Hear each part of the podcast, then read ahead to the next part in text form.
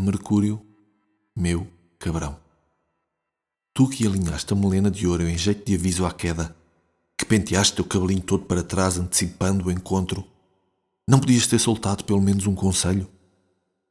Meu grandíssimo filho de um Deus velho, seu moleque mimado, não dava para, sei lá, escrever recado nos anéis do vovô ou enfiar à socapa uma mensagem no mapa topográfico de Alicante?